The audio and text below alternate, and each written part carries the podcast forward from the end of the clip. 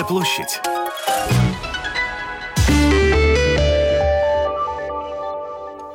Домская площадь продолжает свою работу на волнах латвийского радио 4. Только что сообщал моя коллега службы новостей.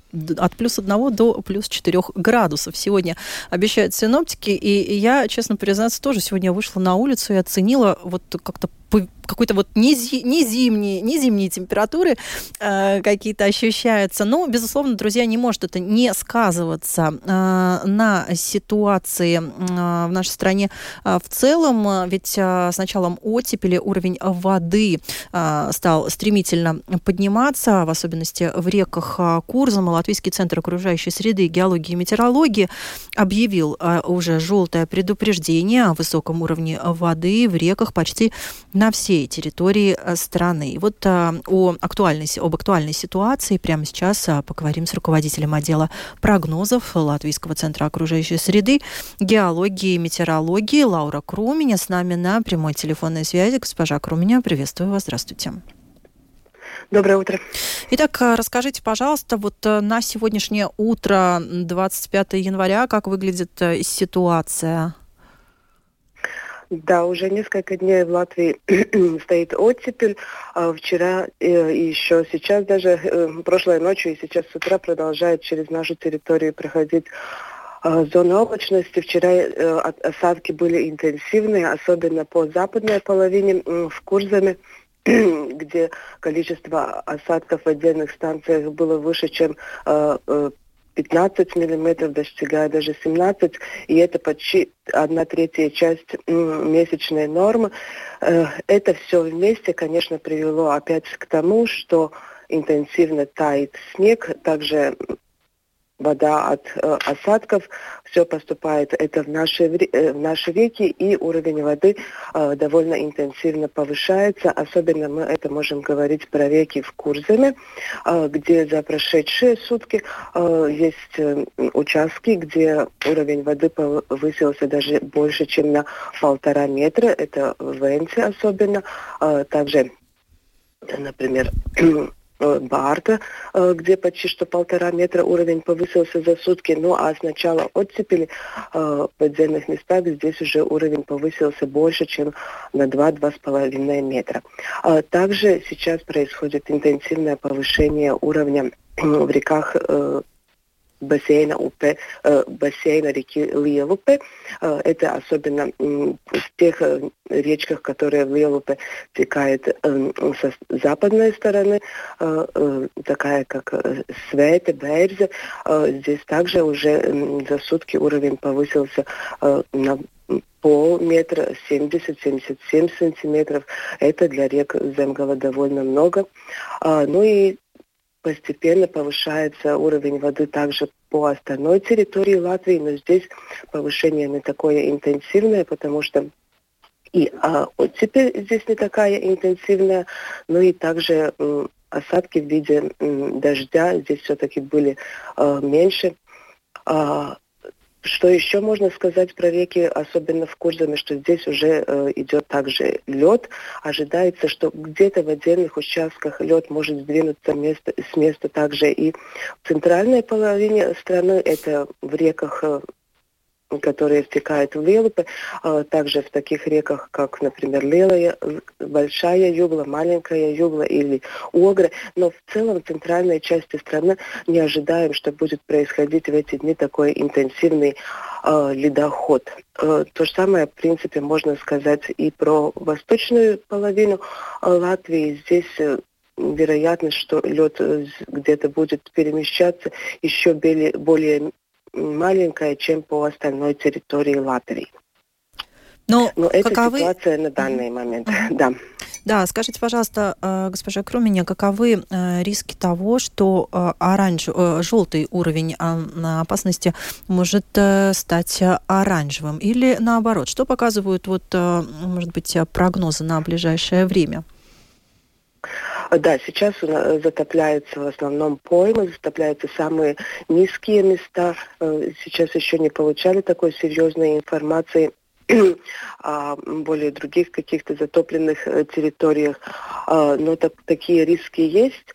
Но в целом, э, если смотреть прогнозы на следующие дни, то максимальные уровни воды ожидаются именно сегодня, в четверг и завтра, пятницу, повышение уровня уже уменьшится, потому что ожидается, что оттепель сменится небольшим морозом. Это все Э, э, будет э, способствовать тому, что уровень в реках больше не будет повышаться. Ну и в ближайший период, в конце этой недели, в начале следующей недели, также не ожидается больше таких интенсивных осадков, которые будут проходить через нашу территорию. Это тоже будет способствовать тому, что повышение уровня воды в реках остановится и начнется постепенное все-таки уже э, понижение. Ну, следующая неделя, конец января, начало февраля, э, этот период в погоде прогнозируется таким, что э, небольшой мороз будет чередоваться опять оттепели, но так как я говорила, что осадков таких очень интенсивных не ожидается, то в целом все-таки ухудшения ситуации в реках тоже не ожидаем.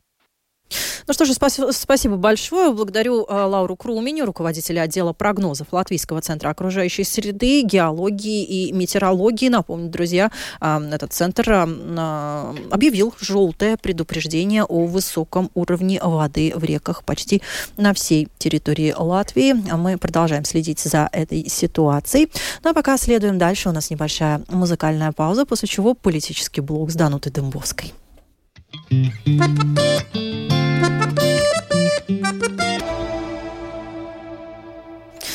Да, друзья, четверг у нас на календаре. По четвергам в нашей программе, программе «Домская площадь». А мы встречаемся а, с Данутой Дымбовской, автором нашего политического блога. И вот о чем сегодня мы решили поговорить. Ну, вчера был такой достаточно нервный день у министра сообщения Каспара Бришкинса.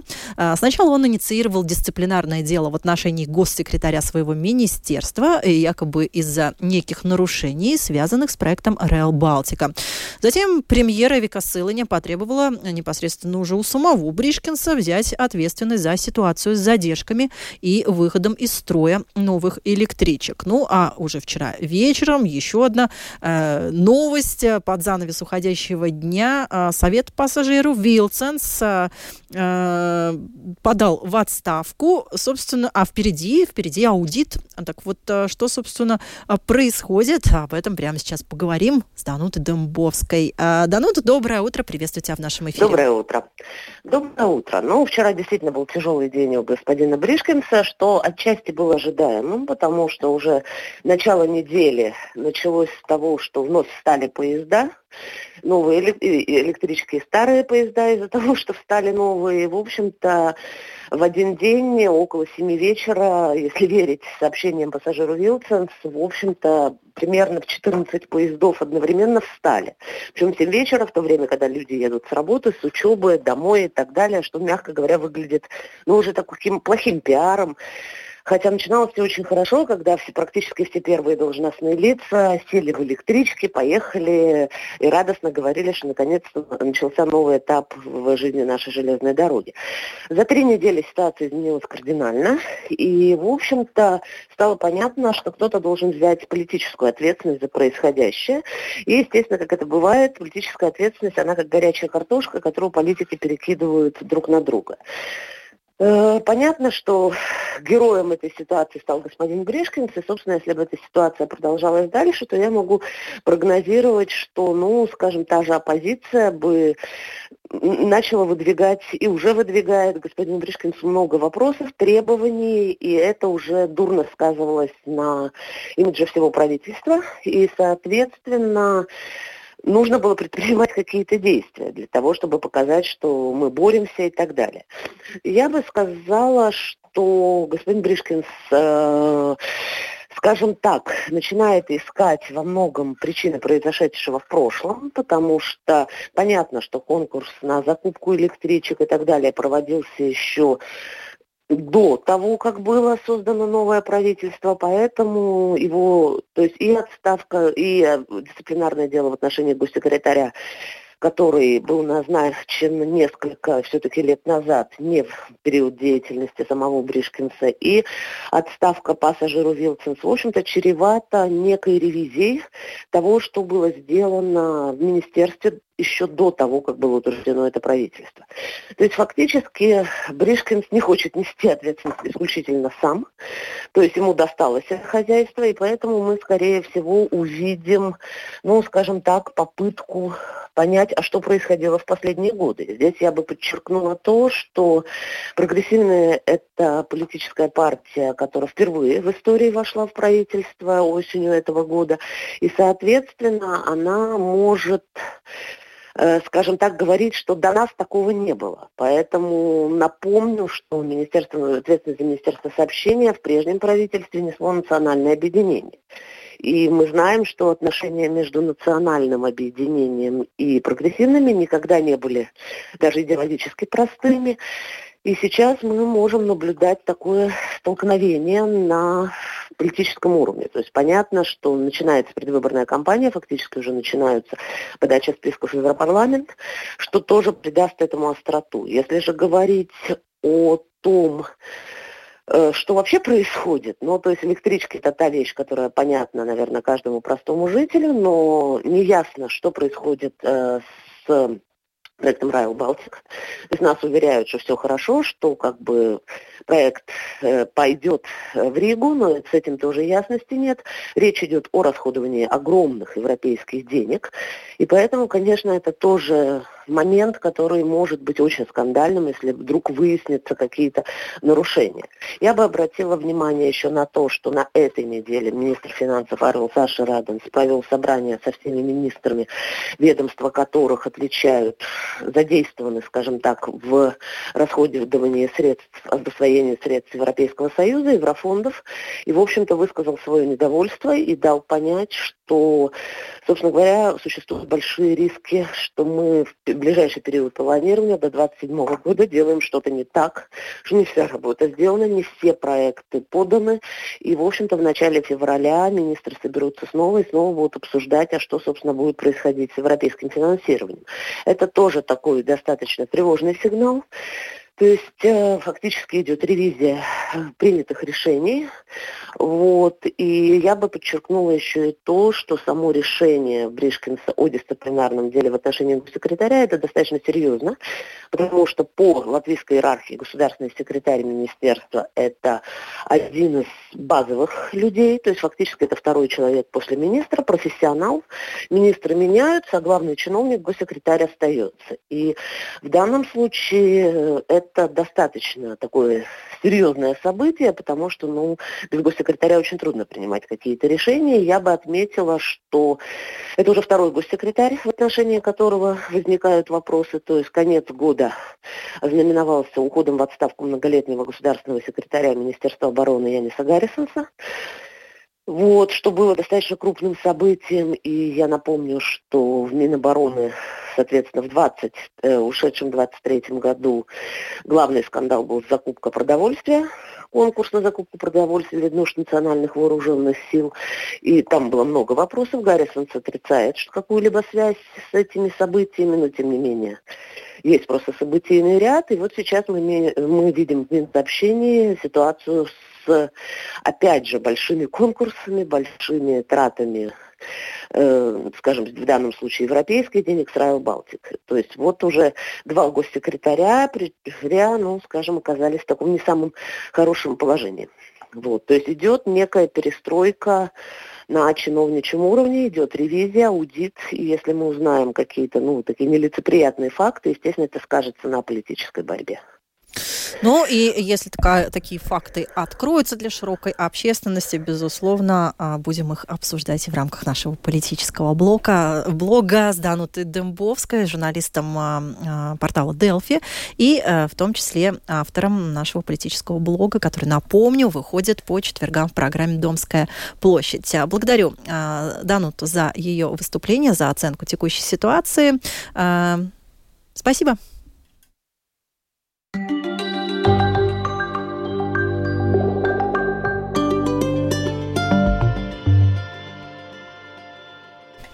А далее приветствую в нашем эфире еще одного моего коллегу, а, но уже для того, чтобы рассказать спортивную актуальную повестку, Роман Антонович присоединяется к нам. А, Рома, доброе утро, рад тебя приветствовать. Доброе утро. Доброе утро. В словацком Брезно-Осрбли начался чемпионат Европы по биатлону.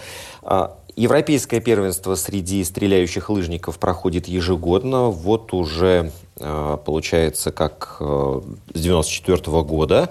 И этот турнир является открытым не только для представителей Старого Света, но и для биатлонистов других континентов. То есть одни пока э, борются благодаря своим спортивным паспортам за награду, другие набирают очки, другие тренируются, другие показывают себя тренерскому штабу, чтобы получить место на главный старт сезона, который будет еще впереди. Это чемпионат мира. Ну а европейское первенство это такая такой хороший бонус для европейских спортсменов и, э, естественно, чтобы держать себя в форме и чтобы понимать, что к чему э, происходит в биатлонной э, команде. Так вот, накануне был старт 20 километров классикой и самое высокое, самое лучшее место среди наших спортсменов занял Андрей Расторгуев. Он вошел в десятку, три ошибки на стрельбищах у него было, и в итоге э, девятое место. Еще э, в 40 лучших спортсменов неожиданно для себя зашел Александр Патриюк, у него 37 место. Э, очень неплохо он в целом, если мы смотрим на всю его карьеру выступил на чемпионате Европы, так высоко он, ну, мне кажется, даже э, и не забирался. Ну, а если поглядеть на подиум, то там будут исключительно норвежские спортсмены. И если бы Андрей Расторгуев э, не допускал ошибок на стрельбище, то он вполне мог побороться за медаль, э, потому что он проиграл э, больше, чем три минуты э, лидеру этого заезда, норвежцу Серому. И в итоге, если бы не было промахов, то вполне он мог свою скорость и свою меткость навязать норвежцу. Но вот, к сожалению, либо приходится жертвовать меткостью, либо приходится жертвовать э, скоростными качествами. В итоге вот Андрей как-то так этот баланс местами не может найти. А остальные наши спортсмены достаточно серьезно отстали от э, и лидеров, и от десятки, так что э, их можно рассматривать ну, только как э, ну, вот составляющую латвийской сборной. Тем более, что некоторые из них, ну, я бы сказал, замыкали всю, всю команду. Да? Вот на старт вышли 119, 111 финишировали, и, допустим, Реннерс Биркенталс в итоге был на 84-м месте, а Гинс Лусис на э, 105-м.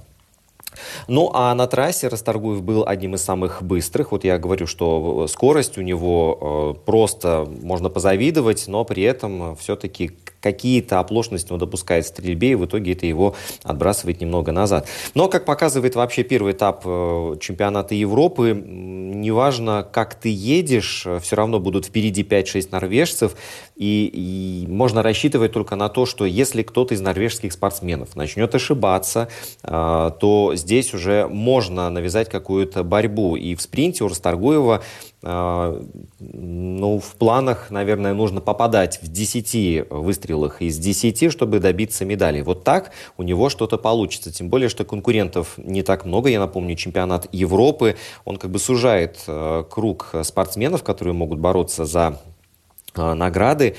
А что касается Александра Патрюка, то а, вот еще такая интересная статистика. В ноль он стрелял только 10 лет назад. Это был э, кубок IBU и все, собственно. Остальные все стрельбища у него всегда были а, с промахами.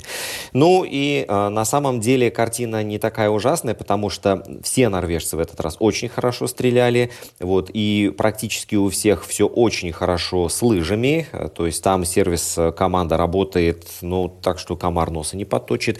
И э, в итоге э, мы видим, что у норвежцев, в принципе, есть э, сборная для Кубка мира, есть сборная для Кубка IBU, есть молодежная сборная. И вот если посмотреть на список вообще норвежских спортсменов, то э, там порядка будет 70 ребят в возрасте 20-22 лет, которые готовы влезть в одну из этих сборных, если только им дадут шанс. То есть можно себе представить, насколько э, сильна биатлонная дружина в Норвегии, и таким образом э, остальным странам конкурировать с ними очень-очень тяжело. Даже кто-то пошутил, лучше пускай норвежцы устраивают свой чемпионат и не мешают остальным бороться Э, за награды. В любом случае, э, в Словакии продолжается чемпионат Европы. Следующая гонка будет э, после... Не, завтра. Это будет дистанция 10 километров.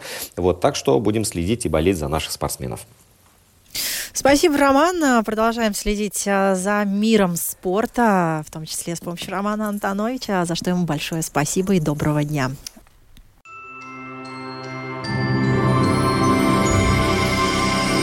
Латвийское радио 4 представляет Забавные приключения Тобиаса Автор Юрис Звиргсдейш 22 главы на 22 голоса. На 22 день рождения.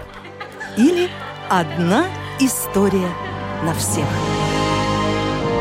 По будням в 20.05 В программе «Вечерняя сказка»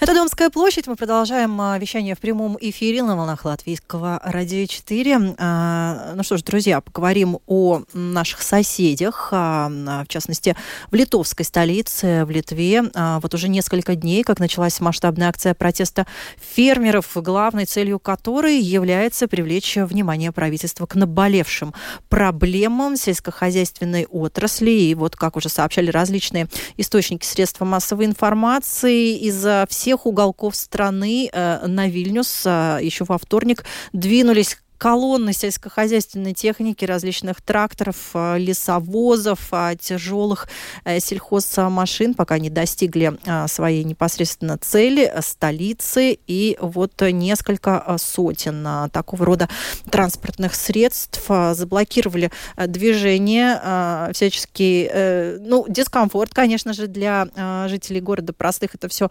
создает, но вот, как известно, сегодня планируется заявление заявление президента страны э, Гитанас Неуседеса э, в связи с протестами фермеров. Э, поговорим об этом прямо сейчас. С нами на связи литовский политолог Бернарас Ивановас.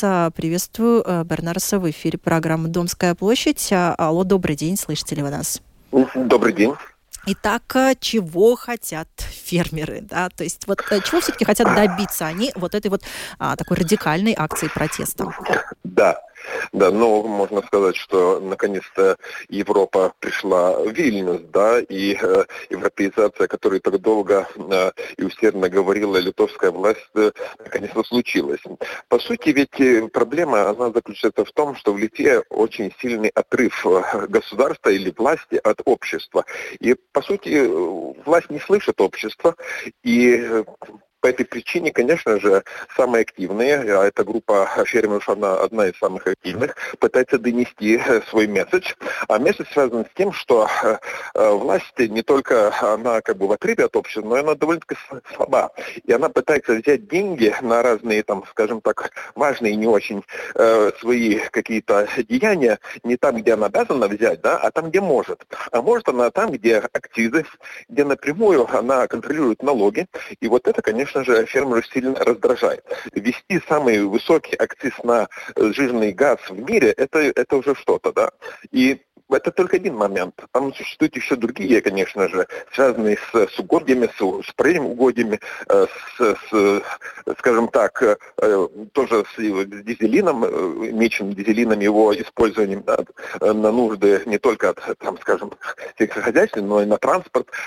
Там участвуют тоже в протестах и владельцы лесных угодий, которые тоже недовольны тем порядком, который установлен для вырубки лесов. Ну, там другая немножко история. Вот как раз-то им э, власти и хотят идти навстречу. Но, в общем, да, это требования очень похожи на те, которые и в Европе звучат, и которые связаны и с местными нашими проблемами, как уже сказал, с налогами и акцизами, и связаны с некоторыми, так скажем, э, вопросами к зеленому курсу. Да? Вот здесь, как, конечно, наша власть меньше может как бы влиять, но на ряд вопросов, конечно же, влиять а, а просто обязана.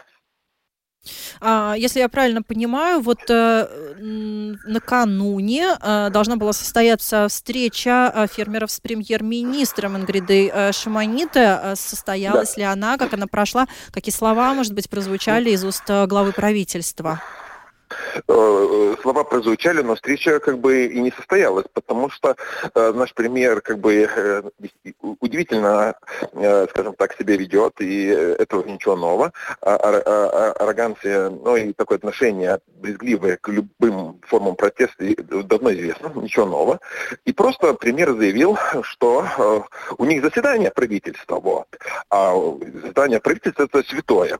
И ни с какими там э, э, протестующими встречаться, конечно же, не собираются. И вообще не на языке протестов надо общаться. Ну, наверное, надо общаться как-то э, другими способами, больше приемлемыми для власти, да. Но как бы фермеры все-таки, я так понимаю, настаивают на своем. А президент, вот посмотрим, что он скажет. О, да. Он, думаю, что будет да-да-да, но все это будет все-таки на другой стороне, я так mm-hmm. понимаю. Ну, посмотрим. Вот, вот, да, вот интересно. Рано, конечно, пока еще говорить, но, может быть, вот э, так э, можно спрогнозировать, во всяком случае, э, в каком эмоциональном фоне э, может пройти вот эта встреча, запланированная на сегодня э, президента да. Гитана Санелседа с фермерами?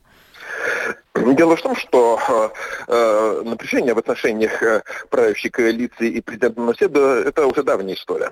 Э, его хотели подвинуть э, на уровне там, представителя э, Литвы в Совете Европы, ну, вот на самых высших да, институциях, э, э, большой напряг между им и э, министром национальных дел Ландсбергесом, они постоянно не могут поделить амбассадоры, амбассадоров, там, кого назначать кого не назначать, ну и ряд других вопросов. Вот. Так что в этом смысле эта история тоже станет, я так понимаю, э, полем битвы.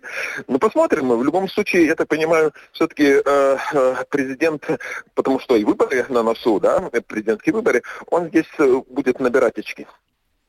Ну что же, спасибо большое. Благодарю за этот комментарий литовского политолога. Бернарс Ивановас был с нами на прямой э, телефонной связи для того, чтобы рассказать о ситуации, связанной с протестами фермеров э, в Литве. Берем что ж, друзья, поговорим э, о пожалуй, главном документе, который э, закрепляет отношения между предприятием и работником. Это трудовой договор. От того, насколько грамотно и четко он составлен, может зависеть очень многое. Что непременно нужно учесть, а, заключая трудовой договор.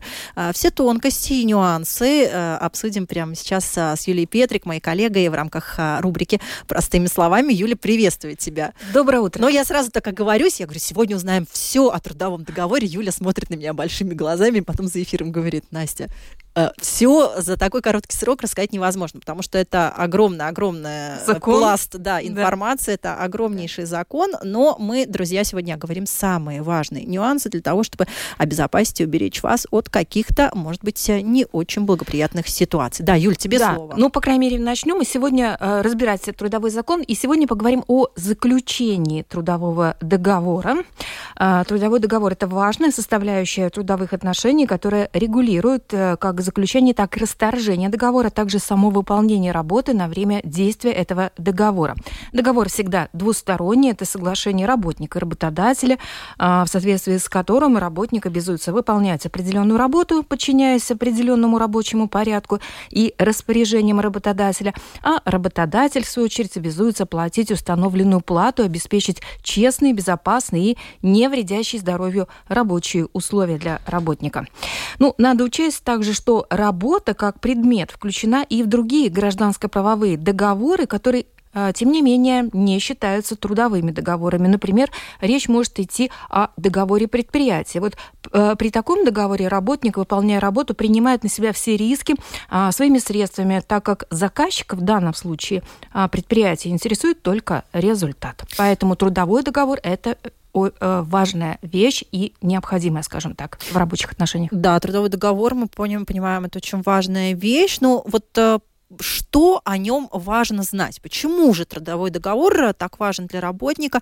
Чем он его защищает и что он ему гарантирует? Да, ну, в первую очередь скажу, что договор должен быть обязательно составлен в письменной форме и еще до начала выполнения трудовых обязанностей, а не спустя день и, конечно же, не спустя месяц. Эм, потому что потом уже ничего не докажешь в случае трудового спора. Это подчеркивает, в частности, зампредседателя Союза свободных профсоюзов э, Латвии, присяжный адвокат Гита Ошкая. То есть трудовой договор, он для того, чтобы обе стороны знали, во-первых, свои права, во-вторых, свои обязанности, и чтобы работник мог требовать заплату, потому что если работодатель не заплатил заплату, и работник пойдет куда-то жаловаться или обратиться в суд, без, трудов... без письменного договора будет очень трудно доказать. Можно, конечно, теоретически доказать с другими средствами доказательства, да, там, например, свидетелей вызвать, да, может быть, какая-то переписка, но это труднее. То есть uh-huh. трудовой договор, он дает, он как, как, как такой, как такой, ну, почти неоспариваемые доказательства, да, что есть эти трудовые отношения. Добавлю, что, добавлю, что вот э, неоформленные в письменном виде договоры э, несет риски соблюдения, несоблюдения гарантий для обеих сторон. Например, работодатель может не оплатить работнику проделанную работу, а работник не выполнить работу качественно, не соблюдая требования, сроки и так далее. А что нужно учитывать при заключении договора? Вот а, какие пункты, на какие из них обязательно обратить внимание? Что трудового договора, как у гражданско-правового договора, есть составляющие обязательные и на усмотрение работодателя и работника, то есть по договоренности.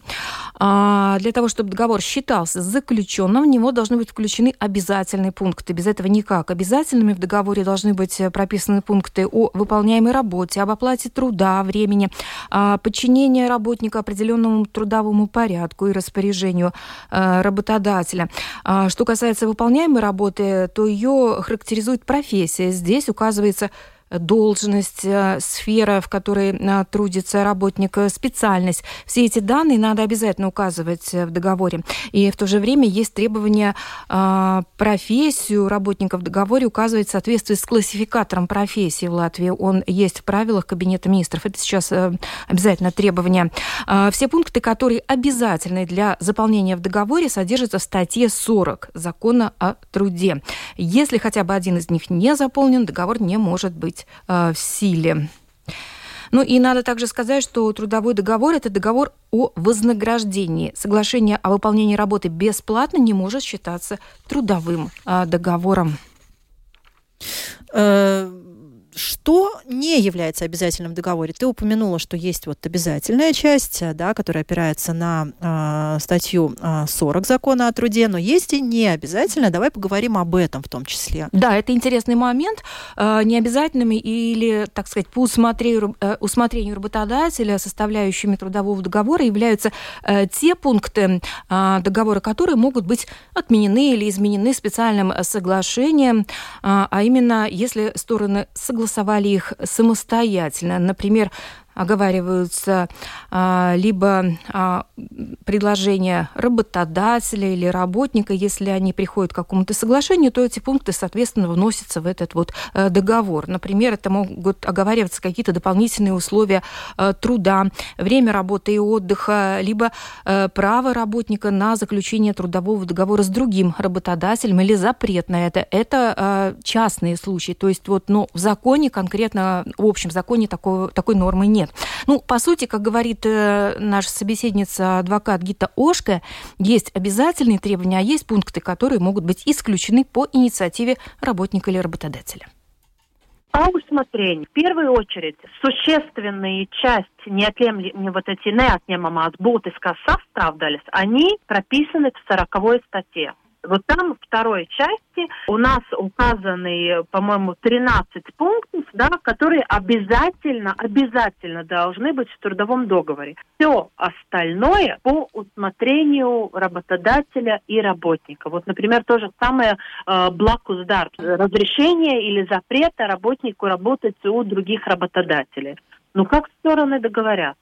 Конечно, трудовой договор, да, свой какой-то, ну, образец или типовой какую-то форму разрабатывает работодатель, да. То есть, э, конечно, было бы очень хорошо, если до подписания этот договор был бы как-то отдан работнику, чтобы работник мог бы прочитать ознакомиться, при необходимости проконсультироваться со своим юристом или с профсоюзом, да, конечно, прочитать и понять все эти какие-то последствия. Но все, что за пределом вот этой сороковой статьи, ну, по договоренности. Нету никаких каких-то ограничений. Ну, я отмечу, что в качестве, кстати, дополнительных могут быть включены такие условия, как испытательный срок, а также повышение заработной платы в случае необходимости получения определенного образования или а, обязательства работника соблюдать коммерческую тайну. Ну вот, а, кстати, о, сейчас э, расскажем о тех документах, э, а, которые необходимо подавать при приеме на работу. Значит, документы могут быть только предоставлены работодателю для сверки данных, но они остаются у работника согласно регуле всеобщей о защите данных. Э, Президент на работу должен для заключения договора предоставить документы, удостоверяющие личность, например, паспорт или идентификационную карту. Но а, отдавать свой паспорт нет, никому нет, не надо. Ни в коем Никому случае, не отдавать Даже свой копию паспорт. теперь уже не надо, да. Показал и убрал. А в определенных ситуациях э, документ об образовании либо водительское удостоверение, категорию знаний государственного языка, справку из регистра судимости, если запрашивают о несудимости. А, также это может быть свидетельство обязательной медицинской проверки, но эту проверку, как э, пишет закон, оплачивает работодатель. Следующий вопрос, конечно, очень существенный, это рабочее время, чтобы вообще понять, как работник должен работать, сколько он должен работать, какой вообще формат рабочего времени, потому что они очень отличаются. Нормальное рабочее время, то есть он работает каждый рабочий день по 8 часов, или у него суммированное рабочее время, и тут тоже могут быть возникнуть вопросы. То есть если у тебя нет письменный трудовой договор, ты не знаешь, как работать, да, то в, в какой-то момент может быть ситуация, да, ты не вышел на работу, потому что работодатель сказал, что не должен, а в конце концов тебя якобы бы увольняют, потому что ты нарушил ну, какое-то соглашение. Поэтому, поэтому в договоре очень важно прописывать то рабочее время, которое а, определено для работника. Это важный фактор, потому что э, если в договоре работника что-то не устраивает, он может не заключать такой договор, либо уточнить пункты э, такого э, договора. Нормальный трудовой договор заключается на неопределенное время, кроме отдельных ситуаций, когда а, договор заключается на определенный срок, но эти ситуации также прописаны а, в законе. И сейчас расскажем также по поводу внесения изменений в договор. Это можно делать но для этого существует э, определенный порядок. Работника, работодатель э, обязан аргументированно проинформировать о необходимости изменений э, в договоре, и также он должен еще до подписания и до наступления изменений ознакомиться с изменениями и дать свое согласие, либо отказаться от этих изменений, рассказала Гита Ошкая есть определенный порядок в законе о труде, как можно менять трудовой договор. Там два варианта. Первый вариант. Либо договариваться с работником, то есть, ну, там приглашает, объясняет, что меняется, почему меняется, и стороны договариваются. Второй вариант, если первый вариант не проходит, тогда работодатель идет к второму варианту. Тогда работодатель дает уведомление о расторжении трудовых отношений, связанных с предложенными изменениями в трудовом договоре. Что это значит? Это достаточно сложная процедура, да?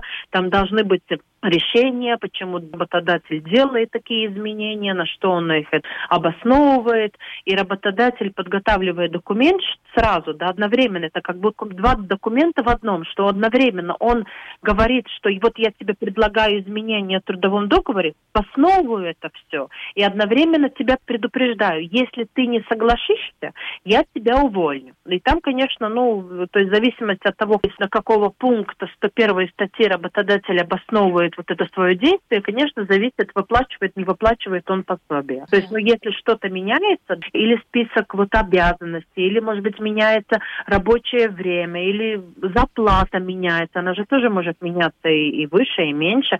То есть, э, ну, об этом стандарте вообще стороны должны договариваться. А если не договариваются, тогда вот есть эта сложная процедура через э, закон о труде 90, 98 и 101 статьи. Ну, я также добавлю, что, в принципе, а, любые изменения не могут ухудшать а, положение работника, понижать его гарантии. Ну, по всем спорам а, работники могут обращаться в трудовую инспекцию. Напомню, сайт в интернете тройной www.vdi.gov.lv. Ну, а мы продолжим далее разнеся, разъяснять трудовое законодательство в будущих наших передачах. Спасибо. Спасибо, Юлия Петрик. Все нюансы трудового договора обсуждали мы сегодня с моей коллегой.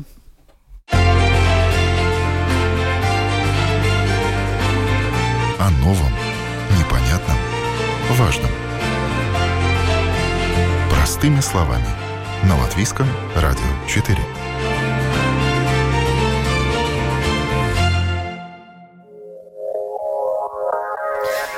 Ну вот, собственно, и пролетели два часа прямого эфира программы «Домская площадь» на латвийском а, радио 4. Мы подобрались а, к ее финалу. Э, и прежде чем попрощаться с вами, как всегда, друзья, проанонсирую, какие еще программы вслед за нами выйдут в эфир латвийского радио 4.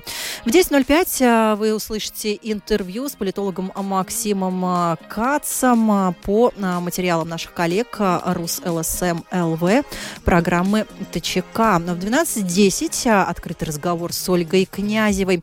Тема программы сегодня звучит так. Низкая конкуренция в банковском секторе Латвии. Сегодня однозначно признанный факт и плюс огромная кредитная нагрузка на домохозяйство и предприятия. Существует ли возможность сориентировать работу коммерческих банков, в том числе в интересах тех, кто живет и работает в Латвии? Сегодня Ольга будет обсуждать эту тему с представителями а, банковского сектора в 12 часов и 10 минут в программе «Открытый разговор». 15.05 а, по четвергам – это время для непростой провинции. Сегодня э, ведущая этой программы Ольга Гудис познакомит нас с Интой Юрчей, руководительницей культурно-исторического центра Карсовы Личу Майес, которая никогда не сопротивлялась судьбе, идя по ее дороге и всегда выигрывала. Информационную картину дня, как всегда, продолжат мои коллеги из программы «Подробности» в 17.05. Встречаем Юлиану Шкагела и э, Евгения Антонова для того, чтобы узнать э, анализ основных событий дня. Ну а я, друзья, попрощаюсь с вами. Напомню, что эти два часа у микрофона с вами провела Анастасия Ружанская. Регина Безаня сегодня отвечала за качество звучания нашего эфира. Поблагодарим нашего звукорежиссера. Музыкальный редактор программы Наталья Кочкарева, продюсер эфира Наталья Пориета и режиссер наших видеотрансляций, которые вы можете найти на нашем YouTube-канале Латвийское радио 4, Даниэль Йофа. Всего доброго, друзья, хорошего дня, отличного настроения. До встречи. Пока-пока.